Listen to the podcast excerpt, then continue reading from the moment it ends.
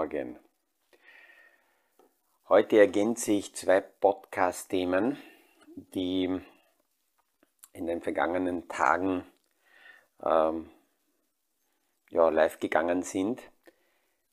Erstens äh, zu den unterschiedlichen Branchen und welche Themenbereiche äh, zukünftig mit hoher Wahrscheinlichkeit und Sicherheit wachsen werden, was nicht unbedingt bedeutet, dass automatisch in diesen Bereichen auch die Kurse quasi garantiert wachsen werden. Das werden wir kurz beleuchten.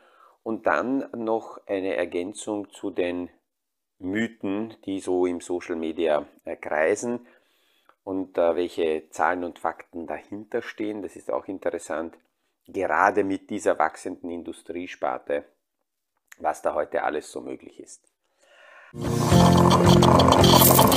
Aus dem Kaffeesatz, der Podcast von AL und E Consulting. Aktuelle Kapitalmarkt- und Wirtschaftsfragen verständlich erklärt mit Scholt Janosch.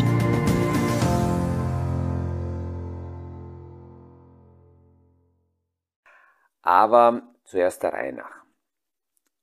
Heute ist ein entscheidender Tag. Die ganze Welt schaut wieder mal auf Jay Powell. Heute am Abend, europäische Zeit, wird es um, 8, um, äh, um 22 Uhr sein, nein, um 20 Uhr sein, wird die amerikanische Notenbank die ja, nächste Zinsentscheidung verkünden. Eingepreist sind vom Kapitalmarkt 0,75 Prozent. Woher weiß man das? Äh, parallel zu den Kursen werden immer wieder Investmenthäuser befragt und hier gibt es eben Wahrscheinlichkeiten, mit welcher Wahrscheinlichkeit, wie, wie, hohe, wie hohe Ausprägung die Marktteilnehmer äh, mit den Zinsschritten rechnen. Und in dieser Befragung wird zu etwa äh, 70, 75 Prozent damit gerechnet, dass es 0,75 Prozent Zinsschritt geben wird. Zu 20 Prozent wird damit gerechnet, dass es sogar nicht nur 0,7, äh, 0,75, sondern deutlich mehr äh, kommen könnte. Und ähm, ein paar wenige Prozente rechnen damit, dass es 0,5 wäre. Ähm, man könnte dann davon ausgehen, dass diese 0,5 dann eher eine sehr positive Überraschung für die Märkte nach oben wäre. Die Frage ist, womit könnte die amerikanische Notenbank diesen Zinsschritt, wenn es eben 0,5 wäre nur, äh, womit könnten die ähm, das äh, begründen, weil einfach so ohne Begründung, ähm, ja, das wäre wär einfach zu wenig. Und eine Begründung könnte sein, dass der J. Paul sagt, wir wollen jetzt mal nicht diesen, diesen steilen Tempo weitergehen, sondern wollen dem Kapitalmarkt die Möglichkeit geben, äh, auf die bis jetzigen Zinsschritte äh, zu, zu reagieren und das, das einzupreisen. Wir haben oft darüber gesprochen, dass grundsätzlich äh, die Wirkung der Zinsveränderungen in etwa sechs bis acht Monate, neun Monate zeitversetzt in der Wirtschaft ankommt. Und äh, so gesehen muss man sagen, es ist noch gar nichts angekommen, weil die ersten Zinsschritte sind ähm, ja noch nicht einmal vor einem halben Jahr eingeleitet worden. Und deswegen äh, wäre es mal ganz gut, dass der Markt äh, ja die Möglichkeit hat, sich selber einzuholen. Aber wir werden sehen. Das Spannende ist ja, dass nicht nur die amerikanische Notenbank die Zinsen hebt, sondern in dieser Woche auch die Schweizer Nationalbank, auch die äh, Bank of England. Die Zinsen hebt. Bank of England ist ein Beispiel. Sie haben die Zinsen auch sehr stark gehoben. Die Inflation ist aber in England zusätzlich nochmal verstärkt durch äh, Sondersituation Brexit noch viel stärker. Das heißt, hier haben die Kritiker genug Munition, um zu sagen, schaut, Zinshebungen können die Inflation nicht zurückbringen, weil vor allem die aktuelle Inflation von einer ganz anderen Seite kommt. Das werden wir also sehen. Morgen, übermorgen werden wir darüber sicher plaudern. Im Normalfall ist es so, wenn, also das, was wichtiger sein wird aus meiner Sicht, ist nicht unbedingt die Frage, wie viel Zinsschritte wir jetzt machen oder wie hoch dieser Schritt sein wird, sondern es wird viel wichtiger sein, was der J. Paul kommentiert, bis wohin die Zinsen gehoben werden. Wir sind jetzt bei 2,5, heute Abend vermutlich bei 3,25 oder 3,5. Und die Frage ist, was signalisiert die Notenbank? Wo ist Endstation? 4,2, 4,3, 4,5. Das ist das, was derzeit so vom Kapitalmarkt maximal erwartet wird. Was sich verändert hat, dass eine mögliche Zinssenkung sich jetzt verschoben hat in das Jahr 2024. Mitte des Jahres haben die Marktteilnehmer noch davon äh, geträumt und damit gerechnet, dass die Zinsen 2023 gesenkt werden. Jetzt kommt natürlich die Frage auf, was geht mich das an, diese ganze Zinsgeschichte rauf, runter? Ich bin ja ein sehr konservativer Anleger. Das Problem ist, dass gerade die ganz konservativen Anleger, jene, die in überwiegend Anleihen in ihrem Portfolio seit Jahren das Geld packen, weil diese Zinssteigerung einerseits massiv die Anleihenportfolios betrifft. Wir haben, das habe ich gestern schon gesagt, bei den Anleihen ein so schlechtes Jahr wie seit 1949 nicht mehr. Die Zinssteigerungen haben dazu geführt, dass die Anleihenkurse der bestehenden Anleihen massiv in die Knie gegangen sind. Wir haben öfters darüber gesprochen, dass hier Österreich eine 100-Jahres-Anleihe rausgegeben hat und damals war äh, diese Anleihe deswegen in den Medien, weil nachdem die Anleihe begeben wurde, sind die Zinsen gefallen. Das heißt, der Kurswert dieser Anleihe ist von 100 auf fast 200 explodiert. Solche Ausschläge waren bis jetzt für AAA, europäische solide Anleihen, nicht zu sehen. Solche, Zins also solche Kursausschläge haben wir bei irgendwelchen äh, Drittland, äh, dritte Weltland-Anleihen gesehen. Und jetzt passiert das Umgekehrte, nachdem die Zinsen so radikal gestiegen sind, ist diese 100-jährige Anleihe im Kurswert von 100 runtergerauscht und äh, bewegt sich so bei Ebenen um 40 herum. Das sind 60, 65 Prozent Minus. Jetzt könnte man sagen, okay, ich sitze das eh aus, das ist kein Problem. Naja, wenn ich Anleihen sowieso aussitze, dann könnte ich gleichzeitig auf realen Wirtschaftswerten, auf Aktien auch sitzen. Und und deswegen ähm, ist, ist das, was bei den Zinsen derzeit passiert, für konservative Anleger deutlich wichtiger als für jene, die schon mit der Dynamik des Marktes umgehen können, weil die möglicherweise mit Aktienportfolios äh, stärker schon auf Value-Werten sitzen. Die haben eine andere Kompensation möglicherweise über äh, Dividendenzahlungen. Jetzt könnte man sagen, auch bei den Anleihen gibt es Zinszahlungen stimmt, nur die Anleihen, die jetzt im Kurswert so massiv verloren haben, sind deutlich niedriger verzinst. Die kommen aus einer Zeit mit Nullzins, ähm, Minimalzins und genau deswegen sind die im Kurs so schlecht, weil parallel dazu die neuen Anleihen im Kurs, also in, bei den Zinsen gestiegen sind. Also eine Thematik, die eigentlich äh, recht hochkomplex ist, nicht ganz so einfach ähm, zu, zu beleuchten und deswegen schaut natürlich nicht nur jetzt sagen wir mal die dynamische Welt auf die Fed, sondern speziell die Anleihenhalter schauen darauf. Und dann haben wir Italien, da könnten wir am Ende, des, Ende der Woche einen deutlichen Rechtsruck bekommen. Und wenn wir uns zurückerinnern, warum eines der Argumente, die nicht ausgesprochen sind, aber im Hintergrund mitschweben, dass die Europäische Zentralbank die Zinsen nicht stärker hebt und nicht dynamischer bis jetzt gehoben hat, war Italien, um hier die Staatsverschuldung dementsprechend in Bahnen halten zu können, äh, die Zinsen dann nicht zu weit nach oben steigen zu lassen. Und die Perversion ist, dass ein Land äh, möglicherweise ein politisches System für ein Versprechen wählt, das so lautet, die Gangart gegen Europa wird verschärft. Und ähm, gegen Europa, gegen ein Europa, das eigentlich ähm, auf der Kapitalseite dem Land massiv hilft. Jetzt stellt sich natürlich dir da die Frage und man könnte eintauchen, wie weit macht es Sinn, als Gemeinschaft einem Land überhaupt zu helfen, wenn äh, dort äh, ja, die, diese, diese Geschichte so nicht ankommt. Jetzt könnte man sagen, okay, wenn Italien äh, dementsprechend Welt und da kommen Probleme und da kommen ganz sicher die Zinsaufschläge und wir sehen, dass der Kapitalmarkt auf Unsicherheiten im Zusammenhang mit einem Land sofort auf der Anleihenseite reagiert. Äh, auch hier wird es dann Reaktionen geben, die Zinsen werden nach oben gehen. Jetzt könnte man mit dem TPI-Programm der Europäischen Union, weil Italien ist anders als andere Länder, Italien ist in der Eurozone und somit äh, würde das TPI-System greifen. Aber das Bewerse ist, dass diese Sicherheitssysteme, die würden gerade jener möglich, äh, möglicherweise Euro, äh, europafeindlichen Regierung ähm, ja in die Hände spielen, weil die TPI-Systematik verhindern würde, dass die Zinsen nach oben steigen.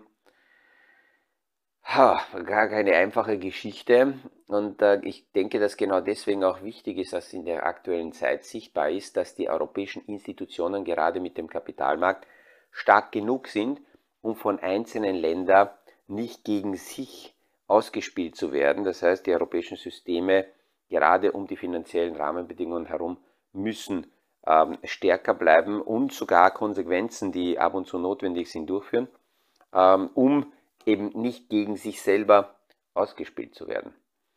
Aber die Geschichte, die wird massiv weiterhin ja, Anleihenbesitzer natürlich äh, berühren, weil, weil das weitergeht.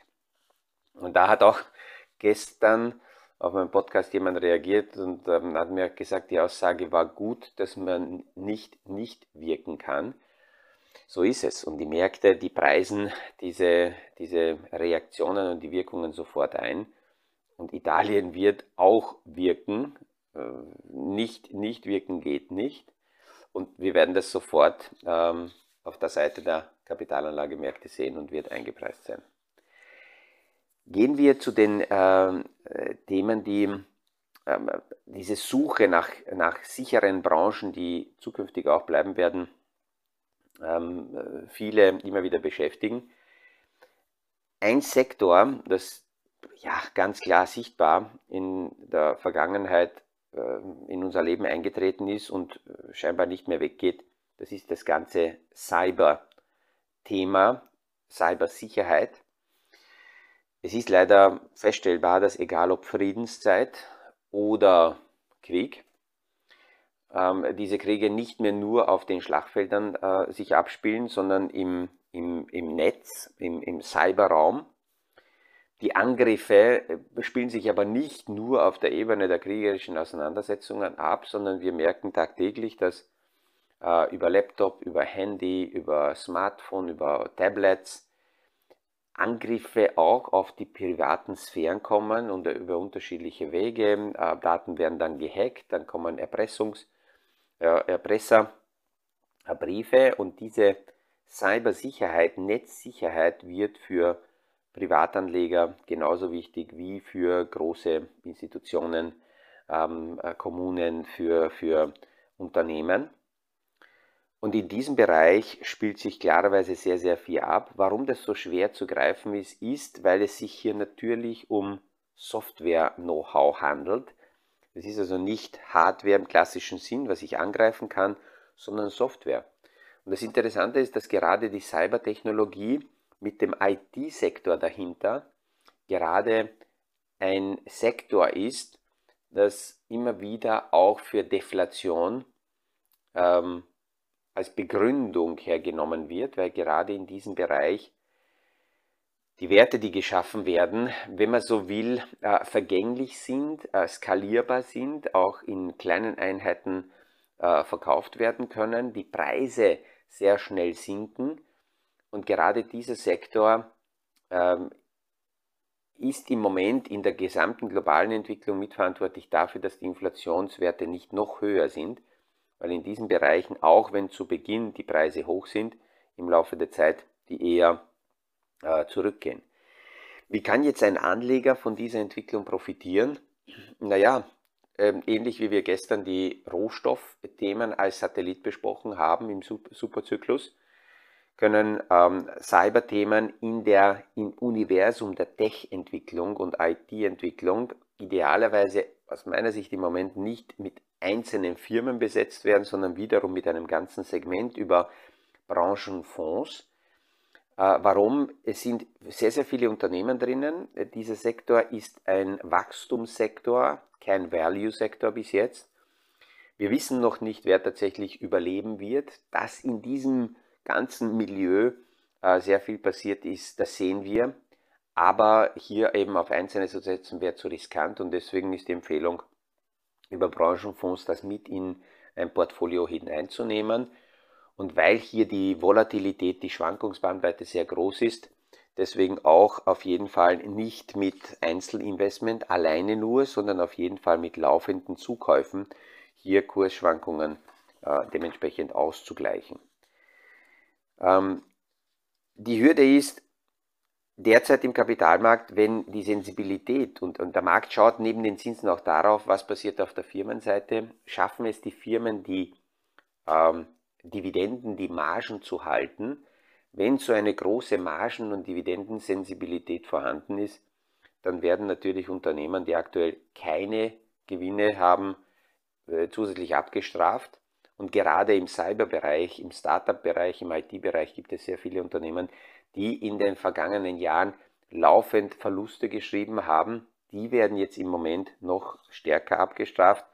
Umgekehrt ist es natürlich auch gut und nach Charlie Munger und Warren Buffett, die meinen, ich möchte nicht Unternehmen kaufen, die günstig sind, sondern ich möchte sehr gute Unternehmen kaufen zu einem sehr niedrigen Preis.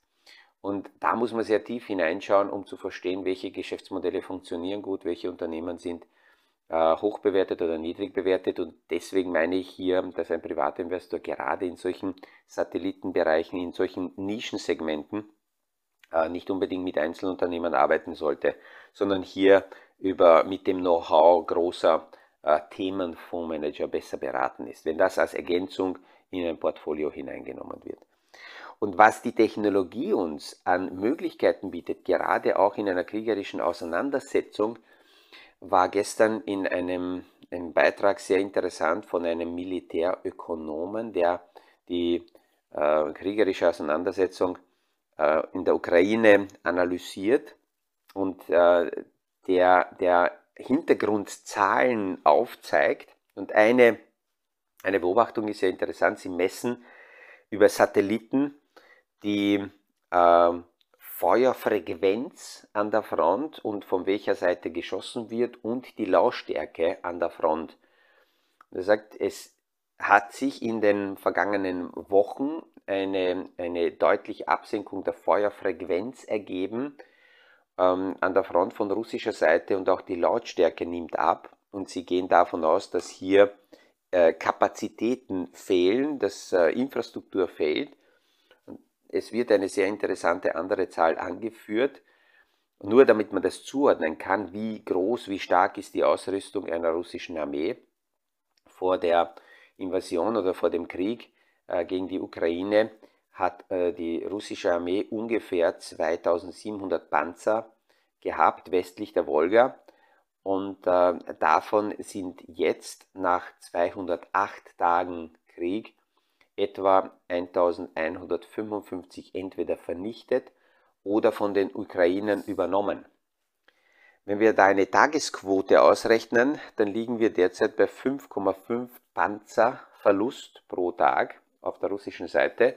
Wenn wir so weiterrechnen und dieser Krieg dauert noch 280 Tage, dann hat Russland keine Panzer mehr.